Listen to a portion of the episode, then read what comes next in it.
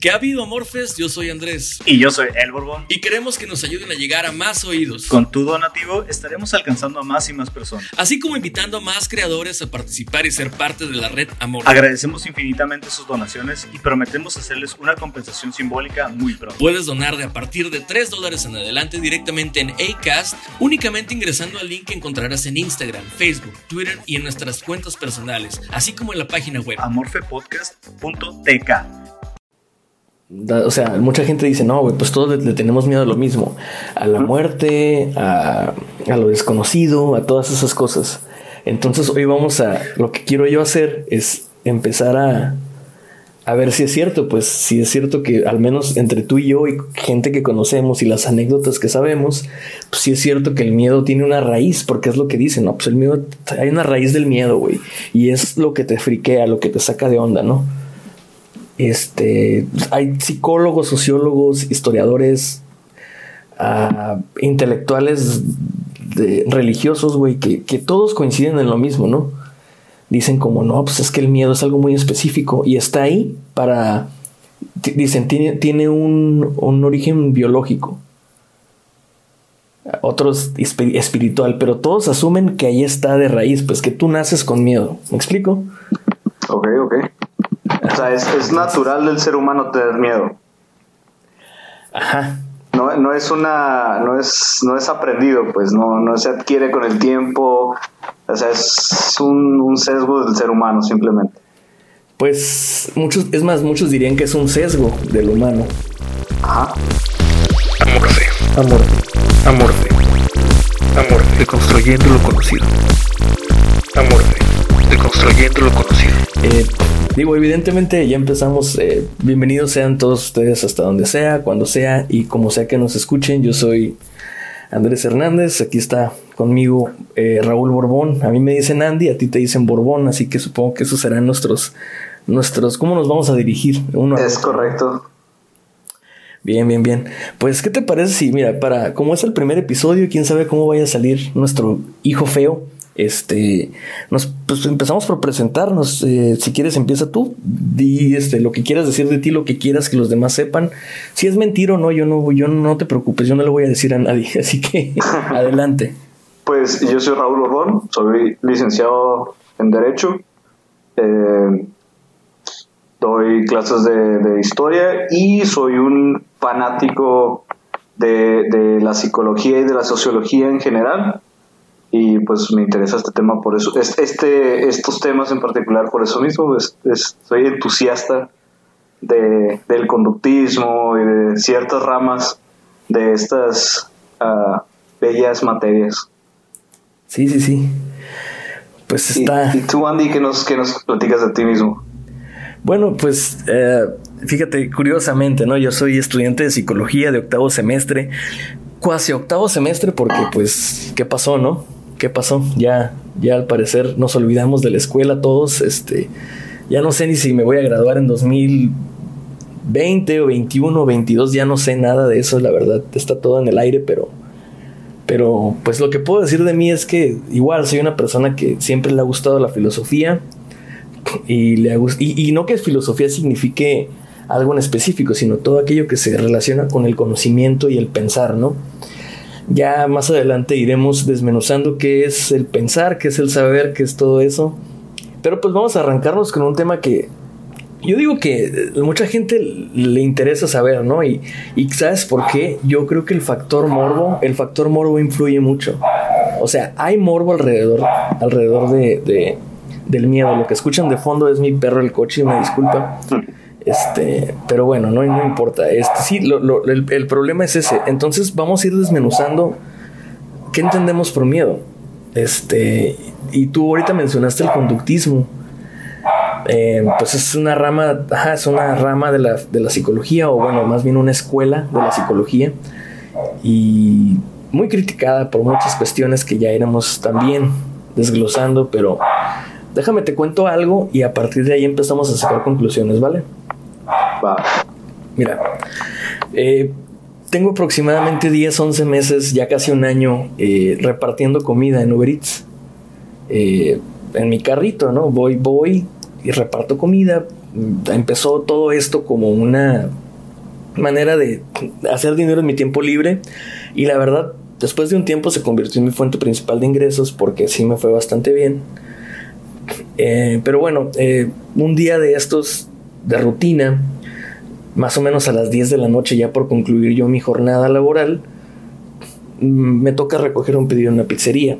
Bueno, la ciudad de donde somos nosotros, Borbón, tú y yo, no es muy grande, Mexicali no es muy grande, pero tampoco es como que tan pequeño como para que a, cada rato te encuentres gente, ¿no? Sí, es lo que sigue después de un rancho, pero antes de una ciudad, ¿no? Exactamente, exactamente.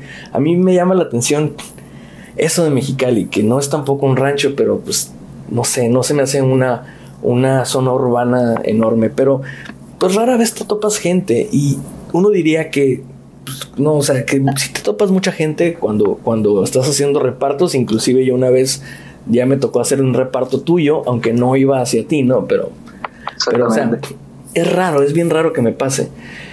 Em, el otro día, eh, te digo, fui, por, fui a una pizzería, agarré la pizza y me mandó a un lugar. Rara vez veo, pongo mucha atención a, dónde es el, pedido, ¿no? Más bien nada más me guío la colonia y, le doy para allá. Ya una vez llegando al, al lugar, sí me llamó la atención que me empecé a sentir raro. Honestamente me empecé a sentir muy raro, pero no sabía por qué. De la nada, este, llego a la casa, veo el número, confirmo que es el número, me bajo, abro la cajuela, saco la pizza y enfrente de mí estaba un, un hombre de unos treinta y tantos años, a lo mejor 32, 31 años, alto, como fornido, gordo, moreno, este, y con los ojos como claros, ¿no? Amielados. Ver esa configuración me hizo sentir algo, me hizo como sentir un hueco en el estómago, como algo no muy agradable. Como cuando la ropa te queda muy apretada y necesitas erguirte para, para acomodar ¿no? el cuerpo. Y él me estaba, estaba muy incómodo, totalmente. Entonces, al yo acercarme con él, con la pizza, la verdad me detuve en un punto antes de subir a la banqueta y no le dije nada y él tampoco me dijo nada. Este, yo haciendo el recuento, no tengo a casi nadie de la secundaria en mi Facebook. No tengo a casi nadie. Porque la verdad, yo no la pasé tan bien en la secundaria, te soy honesto. Eh, si a lo mejor no era la persona acá como que el target número uno, sí me llegó, me llegaron a, molestar bastante.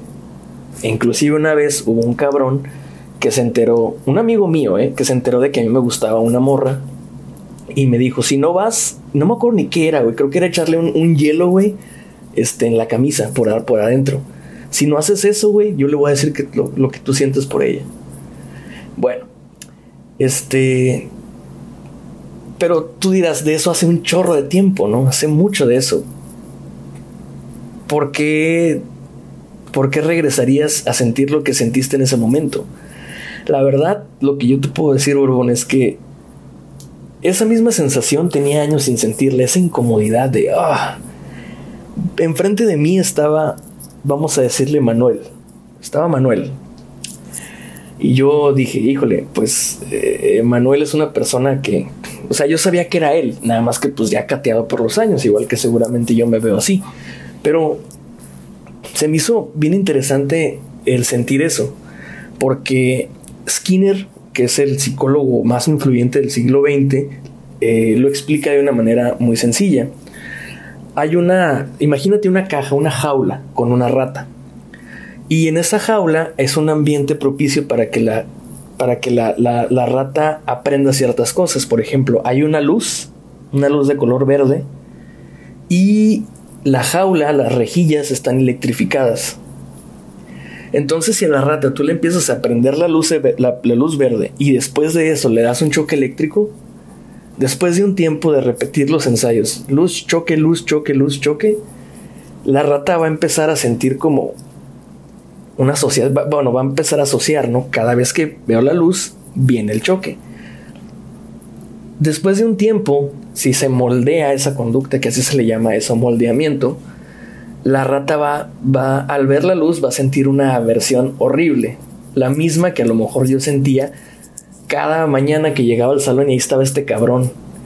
Oye, güey, vente, vamos a, no sé, güey, vamos a, vamos a tal salón porque hay un pendejo que me quiero chingar. O sea, cosas así. Y yo lo tenía que acompañar porque yo era su compa, entre comillas. ¿No? y para que no me hiciera cosas, yo tenía que ser su compa. Adaptaste a, ese, a esa conducta para que el miedo pasara a segundo plano, ¿no? Exacto, o sea, ya era, ya era supervivencia ahí, yo, yo sobrevivía. Entonces, pero era al verlo a él, yo, yo me siento como la rata. La rata ve la luz. Si tú a la, a la rata le pones la luz y ya no le pones el choque después de muchos ensayos, la rata se congela o, chilla o algo, aunque no le des toques. Ya siente la aversión, dice, no, esto no es bueno. La pura luz, aunque no tenga la consecuencia, tiene un efecto en el organismo. A eso pueden pasar mucho tiempo y si tú le vuelves a enseñar la luz a la rata, después de mucho tiempo, muy seguramente va a chillar igual, aunque no le des choques. Eso se le llama moldeamiento. Así le puso Skinner, moldeamiento. En, palabras de mortales, eh, hay, hay una, una cosa, o un, eh, en este caso la luz, para ti es, la luz es Manuel. Es un estímulo. Y, eh, y, ajá, y el estímulo, en este caso, perdón, el, el efecto de que a la rata era el choque, a ti era ese, uh, ¿cómo lo podemos llamar? Uh, motivación a sentirte en peligro, se puede decir. Exacto, sí, sí, sí. O sea, ni más ni menos. Sí era peligro lo que yo sentía. Sí era una sensación de, de no querer estar ahí. Bueno, para concluir la historia, nada más te digo que yo me acerqué al final a él, sin decirle una sola palabra. No le dije nada. Me quitó la pizza y me dijo, ¿qué onda? Este, aquí está. Así está bien. Y yo, ah, ok. Entonces, de alguna manera te puedo decir que yo sentí una especie de miedo. O sea, hace años que no veo ese cabrón. Hace mucho que dejó de ser mi bully, ¿no? Hace mucho. Pero de todos modos, eh, la verdad, volví a sentir esa incomodidad o esa, ese miedo, se le podría decir miedo, cuando lo vi. Tú piensas ¿Tú por qué piensas que me pasa eso? O sea, ¿tú cómo lo explicarías en tus palabras o qué? O dime si te ha pasado algo similar.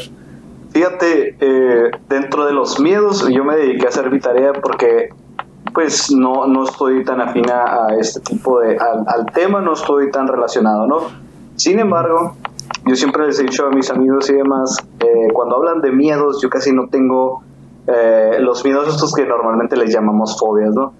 Pero ahorita llegamos a ese tema porque ahorita dentro de mi tarea encontré algo que pues es el, el estímulo que te genera eh, eh, ese tipo de miedo a ti. En particular encontré que se le llama miedo real, ¿no? Que es cuando existe o existe un componente real que te hace tener una reacción fisiológica o emocional que te hace adaptarte, ¿no? Entonces, dentro de lo que a ti te pasa, yo creo, yo soy de la idea, según lo poco, poco o mucho que conozco, es que ese tipo de miedo es muy normal y como lo dijiste, es supervivencia. Creo que el ser humano ya debería de entender el miedo como una cualidad más que como un defecto o como lo que porque vivimos en un mundo donde el que es valiente es chingón y es bueno y todo eso. Pero eh, si lo tomamos eh, desde el punto de vista de tu anécdota, y mucha gente lo ha de haber vivido, mucha gente, ahora que ya el, bullying es, es más señalado, ¿no? Siempre ha existido, pero ahora es más señalado, todos los que lo llegaron a vivir saben que ese miedo los lleva a adaptarse y, y muchas de las personas que conocemos hoy en día son quienes son gracias a ese miedo, a ese miedo que le ocasionó alguna persona, algún compañero de clases, algún maestro, a algún familiar, alguien más, los llevó a volverse esas personas. Entonces, yo creo que la, la conducta, o más bien el estímulo que los llevó a esa conducta, los moldeó como personas al final del día. Y ya tú me dirás que tú eres más, más conocedor de la materia, cómo puede el miedo afectar en el, ser, en el, en el ser de esa persona, cómo te afectó hasta hoy en día, cómo eres, ese tipo de miedo que tú sentiste con esa persona.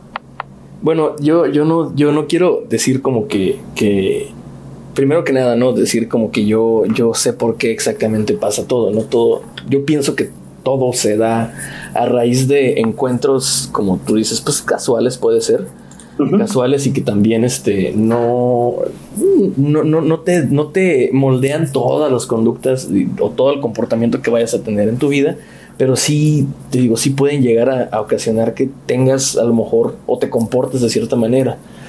Sí, algún Eh, rasgo eh, de comportamiento que es Sí.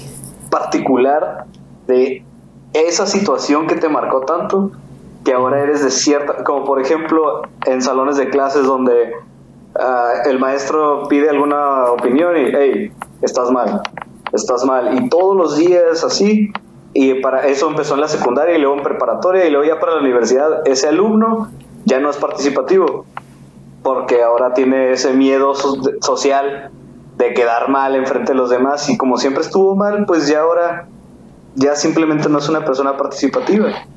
Y ahí es donde se moldeó a ese sujeto en esa área en particular, en ese rasgo particular, ¿no? las experiencias te van, te van diciendo que, que está, que es seguro y que no es seguro. Este, entonces, tiene todo el sentido del mundo y yo coincido con eso. Pero, por ejemplo, algunas personas le dan inclusive un giro a eso. Como te digo, todo mundo, todo mundo es diferente y todo mundo puede, puede a lo mejor sentir cosas distintas a raíz de ciertos estímulos o de ciertas sensaciones, emociones, lo, lo como le queramos llamar hay gente a, a la que le gusta mucho sentir miedo. Ahora, a lo mejor entonces, digo, a lo mejor tú te acuerdas de alguien que, o de alguna situación en la cual dices, no, pues qué rico tener miedo. No sé, a lo mejor ver una película de terror o ver, este, ser asustado o no sé, lo que sea, ¿no? O a lo mejor, este, relacionado ya más con, con Tengo- conductas sexuales. Eso me levanta una duda. ¿Consideramos miedo a las montañas rusas y demás? Porque sí conozco gente que le súper encanta subirse a las montañas rusas. Yo soy de esas personas que fui una vez a Six Flags, viví la experiencia, está padre, sí, muy bonito, muy todo, pero hasta ahí. No, no soy de la idea de, ah, me voy a volver a subir a, esta, a este juego, me voy a volver a... Pero conozco gente que va cada dos fines de semana o cada fin de mes, cosas así. Entonces, ¿se consideraría ese tipo de miedo o nada más es una pequeña adicción a la adrenalina que entra en esos momentos?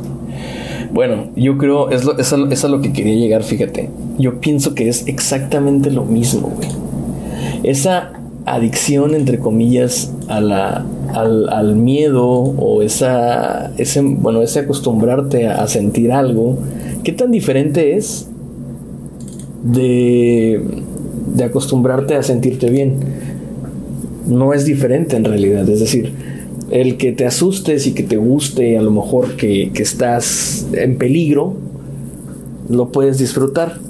Por ejemplo, te voy a poner un ejemplo bien burdo, pero de repente se siente bien tener relaciones sexuales en lugares fuera de lugar.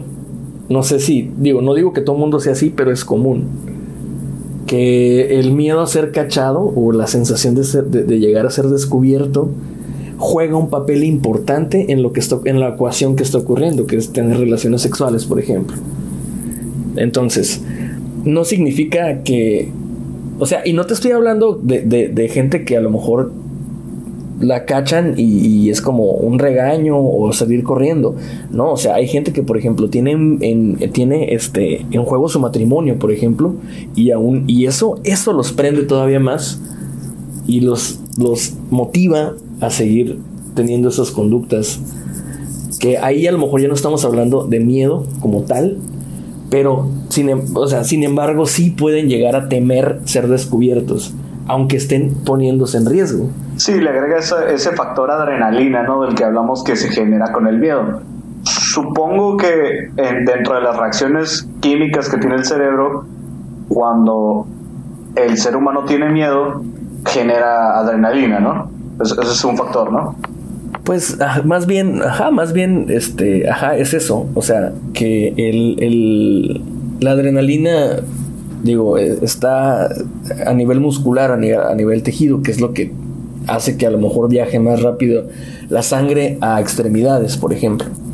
Pero eh, volvemos a lo mismo, a lo mejor es es eh, por eso es considerado que es algo muy primitivo, ¿no? Como o sea, es que es que es que todos los humanos o todos los humanos, todas las personas tienen un cavernícola adentro, ¿no? Tienen un cavernícola adentro que necesita de esas emociones fuertes y muy crudas para poder satisfacerse. Pero yo eso, yo lo encuentro problemático ponerlo así. No creo que, porque uno, eso entonces aplicaría absolutamente a todos los humanos. Y hay gente que no le gusta, como tú has dicho, hay gente que, como tú, que no le gustan las montañas rusas y en su vida se vuelve a subir a una. Hay gente a la que no le gusta que la asusten, hay gente a la que no le gusta, eh, no se puede concentrar teniendo relaciones sexuales en un lugar en el cual no es conveniente o bajo circunstancias que no les convienen. Entonces, ahí se cae ese argumento, ¿no? Porque no es algo este, que está implícito o intrínseco en el ser humano, sino que depende de las circunstancias a las cuales haya sido expuesto eh, a lo largo de tu vida. Que esa historia de aprendizaje te ha permitido saber que es algo, es algo chido, ¿no? Hay alguna cosa buena ahí dentro. Y hay otras personas que no, que al contrario, que esas cosas lo único que hacen es ponerte en riesgo. Sí. Entonces. Sí, yo creo que sí puedes llegar a aprender a disfrutar el miedo, ¿no? Sí, claro, exacto. O sea, desde pequeños, por ejemplo, ¿cuánta gente de nuestras generaciones le tiene miedo a los payasos porque cuando estábamos pequeños eh, les tocó ver eso? Y a raíz de esa misma película le tienen miedo a los payasos. Sin embargo, aquellos que o no la vieron o la vieron más grandes, por ejemplo, yo no la vi de chico, yo la vi ya que, ya que tenía como 18 años, la vi. Porque como te digo, a mí no me gusta ese tipo de cosas, a mí no me gusta estar asustado, no me gusta tener miedo, se me hace algo totalmente innecesario para mi persona. Entonces, si desde, desde un principio me dicen, esto te va a dar miedo, es, no, gracias, mejor trato de evitarlo y si logro evitarlo, pues mejor, ¿no? Pero si ya es una película que, oh, tienes que verla y demás, trato de buscar todos los factores exteriores que pueda para no tener miedo, verla con la luz prendida, verla a las 3 de la tarde, verla con mucha más gente, todos esos factores para ir eh, decreciendo el miedo, haciéndolo más pequeño el, factor riesgo de miedo, ¿no? Eh, y eso es creo que algo que mucha gente no comprende, ¿no? El, el, daño podría ser que te podrías causar si no aprendes a disfrutar el miedo, ¿no? Pues digo, sí, a nivel, a nivel fisiológico, a lo mejor podría ser que, que, el no saber manejar ciertas situaciones que producen ansiedad haga que estés en desventaja clara, ¿no?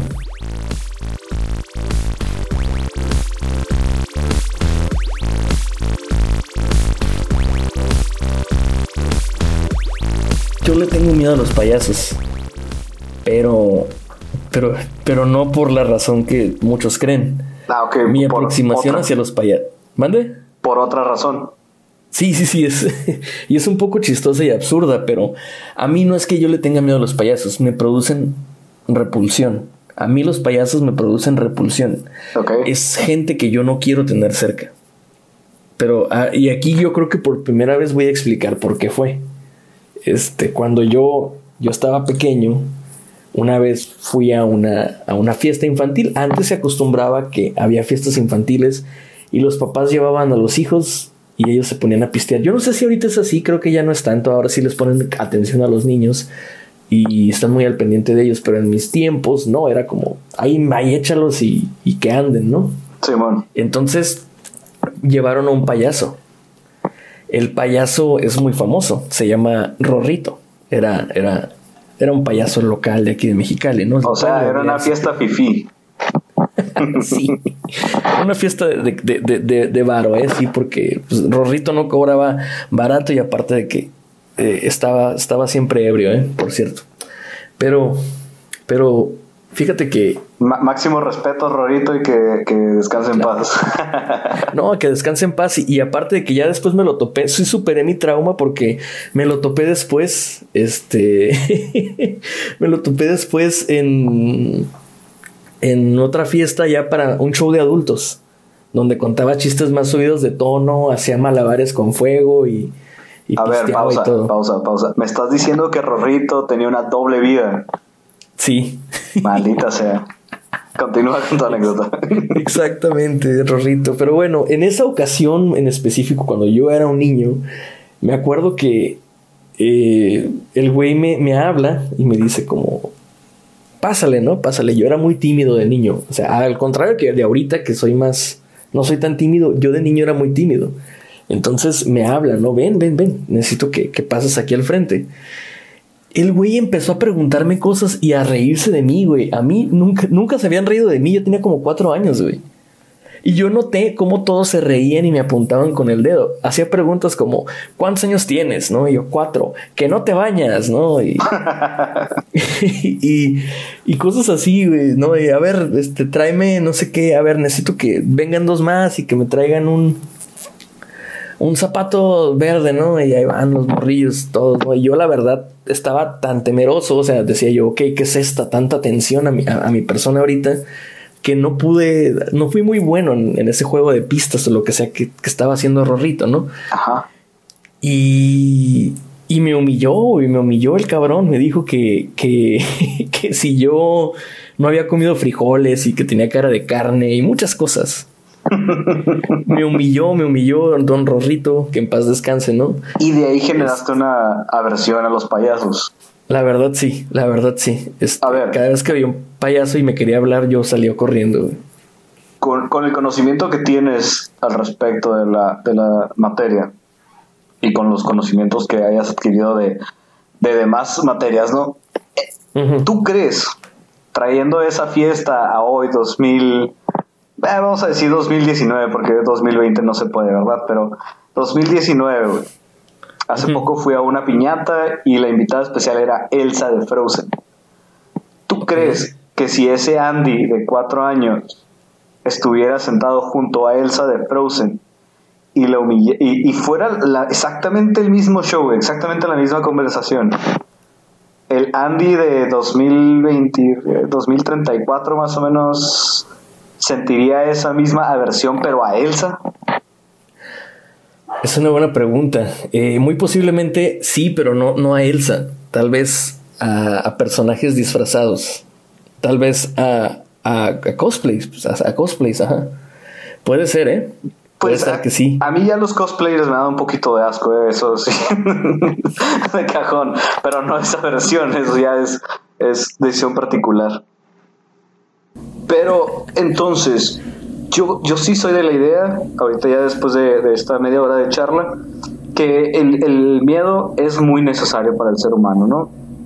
Va forjando algunas características, va forjando algunos rasgos del, ser humano y, lleva a muchos a, tener ciertas características particulares, ¿no?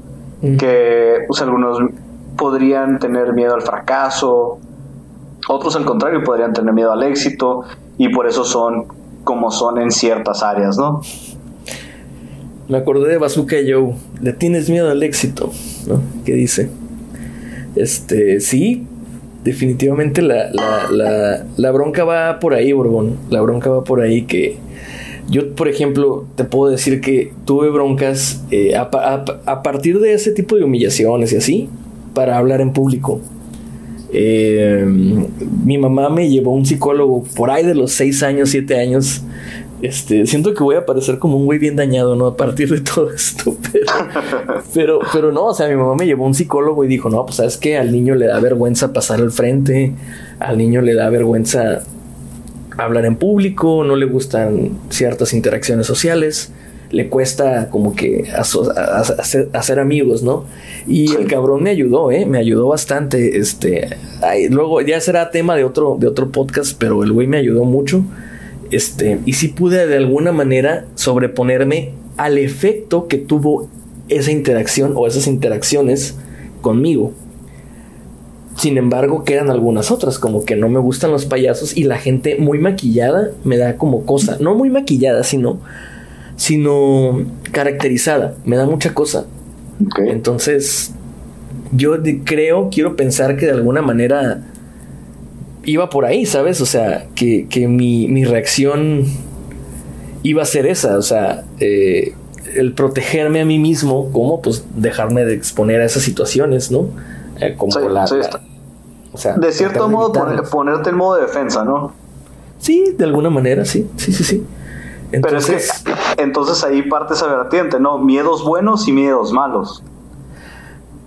A mí, a mí personalmente no me gusta eh, la dualidad bueno-malo porque me resulta diferente, me resulta difícil trabajar con ella a nivel que sea, filosófico, metodológico, lo que sea, pero sí, te- sí, sí entiendo a qué te refieres y te puedo decir que, ajá, aquellas cosas que funcionan y, no, y las que no funcionan, o sea, el miedo a veces me hace no funcionar porque esa adaptación Ajá. o sea, porque siempre es una adaptación. Esa adaptación me hace ver desadaptado ante el común denominador, que es, por ejemplo, yo de niño que no quería pasar al frente del salón cuando todos los demás pasaban, ¿no? Por ejemplo. Entonces, ante el común denominador, esa función de excluirme para no tener que exponerme me hacía desadaptarme, entre comillas, ¿no?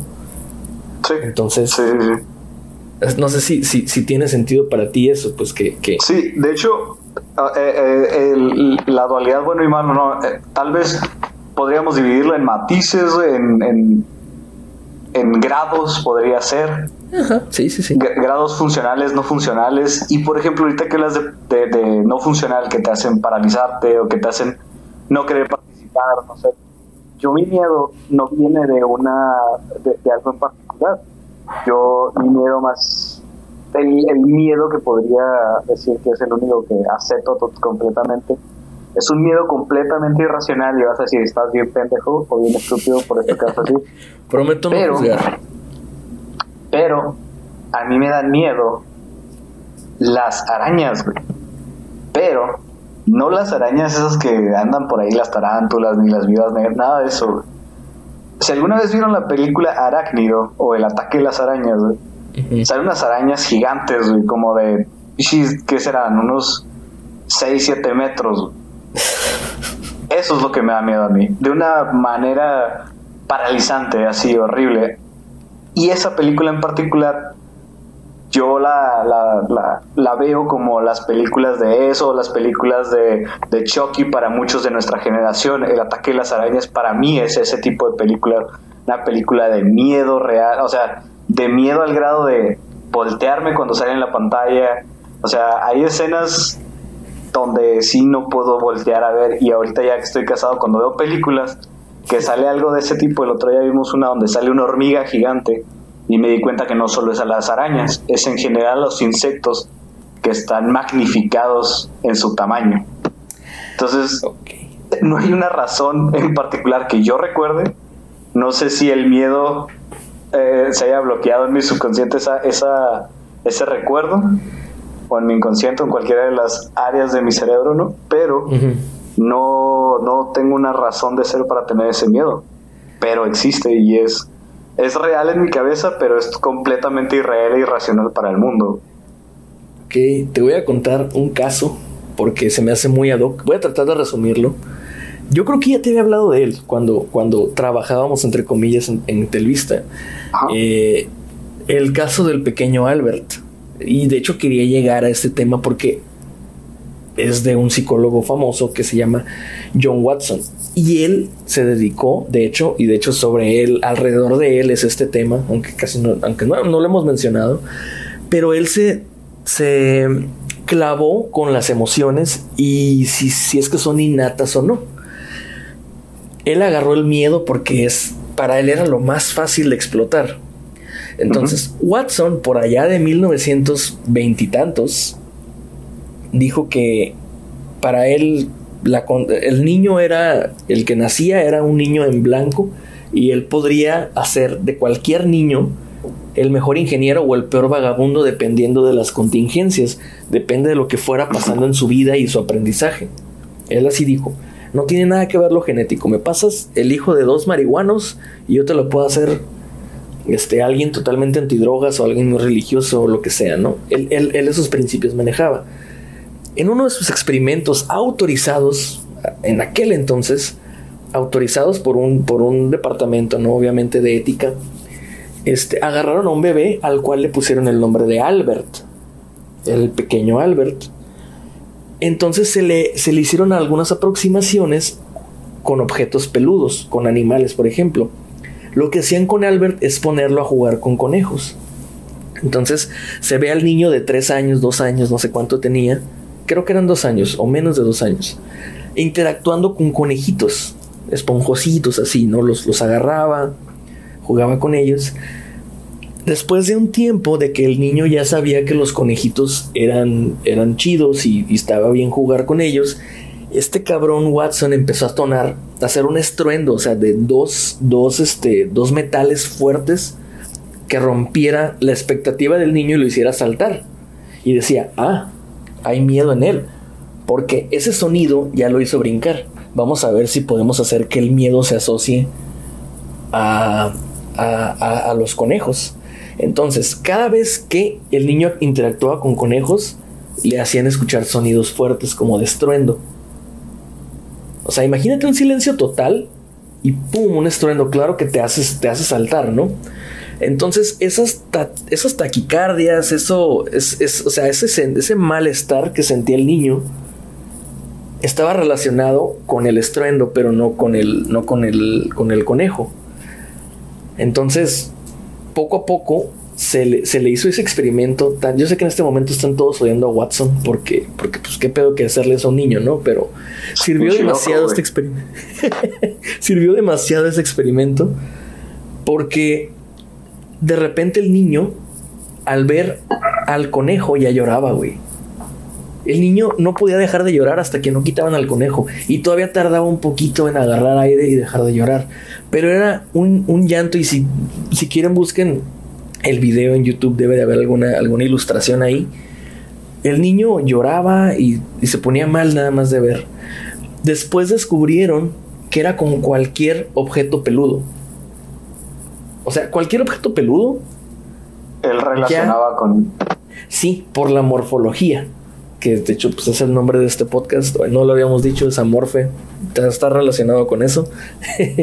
es decir, lo que entendemos por conejo, el niño no tenía uso del lenguaje todavía, entonces no podía decir conejo y saber que nada más esa configuración es un conejo.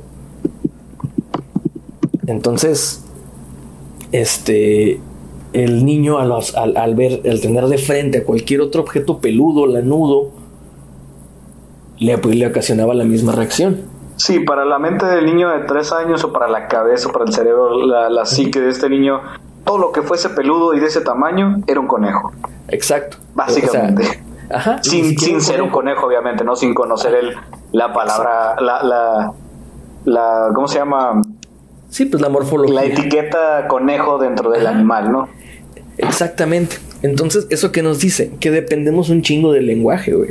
O sea, hasta que no formamos este, un uso del lenguaje bueno, que es decir, o sea, que, que, que, nos sirve para poder entender cómo se dice agua, vaso, este, popó, lo que sea, ¿no? Papá, mamá. Hasta que no empieza a haber esas interacciones, no relacionamos nosotros las cosas tal cual, sino que asociamos, si, él ya tuviera uso del lenguaje le dicen, mira Albert, conejito, este es un conejito, mírale las orejas, mírale las patitas, míralo, este es un conejo.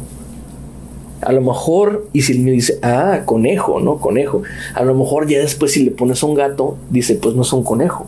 Entonces puede que no lo asocie yo con, con, esa, con el estruendo. Sin embargo, al ser un niño muy pequeño, cualquier animal que lo, que lo, que lo, sí, pues que le recordara a la fisiología o a la fisionomía de un, de un conejo, de ese objeto peludo, ese objeto peludo ya era para él el detonante, ¿no? De, de su raíz del miedo, por decirle, entre comillas.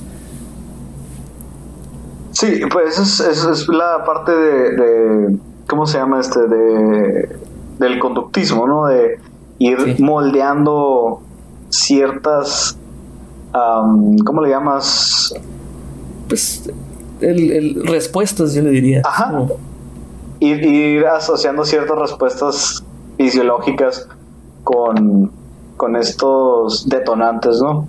Sí, sí, sí, o sea, estímulo, respuesta, estímulo, respuesta, así es como lo hace el conductismo muy burdamente, ¿no? O sea, dicho con, con la, de manera muy básica que sé que a algunos conductistas no les agradaría que lo diga así, que lo simplifique, pero sí, este, básicamente eso es eh, lo que dice el conductismo eh, de Watson, de Skinner, de varios psicólogos importantes, es que eh, toda conducta tiene este, un, una, una, este, una función a nivel ambiental, orgánico, de reflejo y contingencial. O sea, digo, para, para no ponerme tan técnico tampoco, porque pues también es el pinche episodio 1, ¿no? O sea, todo el ambiente juega un papel dentro de- del aprendizaje. Y Conforme menos aprendizaje tienes, menos bagaje tienes, más fácil es que se asocien ciertas cosas con, con, con, con sucesos. O sea, si tú estiras la mano y te dan, y te dan un dulce, vas a entender muy fácil que cada que estiras la mano te dan un dulce. Hasta que cambias de, de ambiente en el cual estires la mano y la persona no sepa qué te va a dar. Entonces ya empiezas a decir, ¿por qué no me está dando el dulce? ¿no? O sea, es, es algo muy burdo, pero bajo esos principios opera el, el conductismo, ¿no? Esa, esa parte filosófica de la, de la psicología. Te repito, para aquellos que tengan perros nuevos en casa o perros ya un poquito viejos, esta es la forma de educarlos, es la forma más ah, con mejores resultados para educarlos. Yo ya pude educar a mi perra que se siente y que se relaje un rato a través de este tipo de estímulos.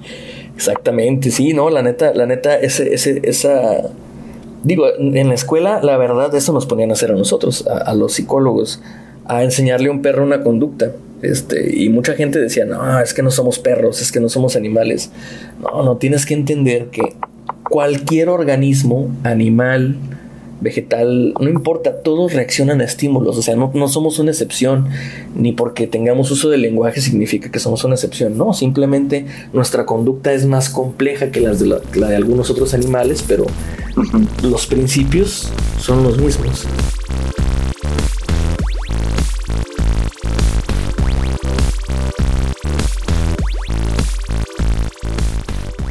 O sea, yo siempre he pensado que la- eh, a lo mejor es tema para otro momento, ¿no? Los, los exámenes psicométricos que se hacen en las universidades. O sea, recuerdo preguntas como, ¿escuchas voces en tu cabeza? ¿Quién, Muy popular. ¿Por qué alguien pondría? Sí, sí las escucho. Pues no sé. Mejor- Básicamente, creo que va a ser tema de otro momento, pero sí, es, es esa, esa charlatanería que va y viene por todos lados, ¿no? En, en Facebook, Instagram, en, en todos lados, ¿no? Sí, sí, sí. Y de hecho, pues como tú dices, ¿no? Nos quedamos con varias cosas. Yo, yo, me, yo me llevo varias cosas de aquí que, que, que ya sé más o menos cómo podemos plantear para próximos episodios, recordando que este es el episodio piloto. Em, quiero mandar un saludo también, de hecho, antes de que terminemos, a Andrés, Andrés Vargas Russo, que es de, de- Puentes, una pues alguien que me dejó usar el saludo, este, yo le pregunté no si podía usar el saludo que, que usé el día de hoy, bienvenidos, este, sean hasta donde sea, cuando sea y como sea que se encuentren, porque pues Puentes es una plataforma de podcast que yo ya no, ya no puedo disfrutar porque cerraron, porque entraron en crisis y ya no pueden hacer podcast, pero bueno, lo disfrutaba bastante, saludo a los que les guste Puentes, pues entenderán. Y pues nada más decirte, Borbón, que este es el primer ladrillo de algo que espero que podamos construir, construir hasta, hasta mero arriba, güey. Este. Espero que se logre y, y no sé cómo te sientes tú, qué tal, qué tal va. Pues yo quisiera invitar a la gente que nos escuche, que llegó hasta este punto ya, después de regalarnos una hora de su tiempo, que los invito a que nos den su, su crítica constructiva o destructiva, como gusten. Eh, somos gente de piel, somos gente de piel gruesa, no nos, no nos molesta si, si nos ayudan a, a generar mejor contenido, ¿no? Porque al final del día este, este es un, yo le llamo, eh, cuando lo platiqué con, uno mi- con, con mi hermano, perdón, que la idea es, es, es un podcast pretencioso, obviamente, es de tratar de, de masticar o de hacer más digerible temas eh, sociológicos, fisiológicos, fis- de, fisiolo- eh, filosofía, fi- filosofía, perdón, y, y entre otros temas, ¿no? Ya sea este, sociales y, y diversos temas, ¿no? Para el final del día hacerle más afable el, el- el momento a la, a la gente que nos escucha y también podrían aportar sus, si tienen algún tema en particular que les gustaría desarrollar o que gustarían, eh, si conocen algún maestro o alguien a quien podríamos contactar para pedir su opinión o, o su, su forma de, su, su punto de vista, cualquiera de ese tipo de, constru- de constructividad o de, perdón, de, de críticas constructivas que nos quieran otorgar son muy bienvenidas por mi parte y muchas gracias por escuchar. Igualmente por mí, este, la verdad es bienvenido. Lo que sea que nos, nos aporten, crean que sea bueno o malo, adelante, háganlo, no hay ningún problema. Y la verdad, este, pues nos gustaría escucharlos también. Eh, un saludo también, perdón, otra vez quiero, quiero agradecer a Gabriela Canchola, una muy amiga mía que me ayudó con varios, varios aspectos de, de- de la imagen de, del podcast, y a Eduardo Torres que nos donó el intro que van a estar escuchando aquí. Sí, sí, Muchas sí, la verdad, sí. Y tiene que ser, hay, hay que decirlo, Borbón. Hoy en día, el día de hoy estamos grabando a distancia. eh, porque pues no nos quedó de otra, ¿no? Estamos en plena contingencia del COVID-19, pero pues la idea es que sea más orgánico cada vez. Entonces, eh, pues mm, en el futuro esperamos que esto sea más orgánico ya que estemos de frente, con mejor equipo y vamos a ir mejorando poco a poco. Es la idea, ¿no? Este, pero pues digo, para hacer un, principio me agrada y pues trataremos de hacerlo con la mejor calidad para llegar hasta todos ustedes y pues ya nada más despedirme. Muchas gracias Borbón por atenderme el día de hoy. Gracias a ti y ya saben, síganos en redes sociales, lo encuentran como Amorfe y ah, es PHF, ¿cierto? Al final. Amorfe, sí, con, con Ajá. en vez de la F, ya, ya estaba tomado Amorfe con F. En Instagram me encuentran como Raúl Borbón y a Andrés, ¿cómo te encontramos en redes Aquí me sociales? encuentran con arroba AndyOffline19. Perfecto, y en Twitter. En Twitter igual AndyOffline19, ese es mi, mi, mi Twitter ahí. Digo, no, la verdad todavía no tengo como que un perfil que no sea personal, pero yo pienso que sí está bien, ¿no? O sea, que Claro, no sea, sí, eh. que sea, que sea personal. Claro que sí, ahí en, en Twitter me encuentran a mí como el por Bond con D al final. Y nada más, amigos, tengan un buen, un buen día, noche o a la hora que nos estén escuchando. Perfecto. Y ya nada más, pues un- entonces un saludo a todos ustedes y nos vemos entonces. Hasta la próxima.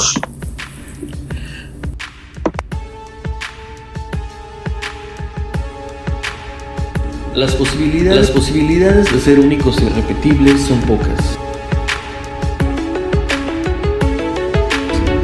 Las relaciones humanas van formando interacciones sociales.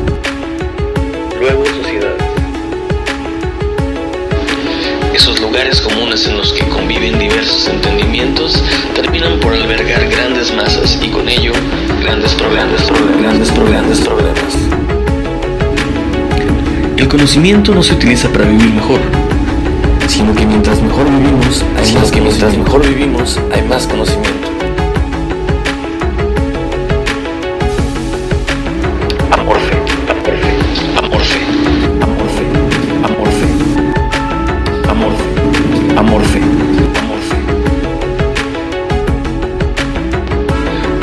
Una manifestación, Una de que una manifestación- sociedad, una manifestación de que una sociedad se ha corrompido es que el crecimiento ha cesado. Entre Entre ellos, el crecimiento del saber. Amorfe. Amorfe, Deconstruyendo lo Construyendo conocido. lo conocido.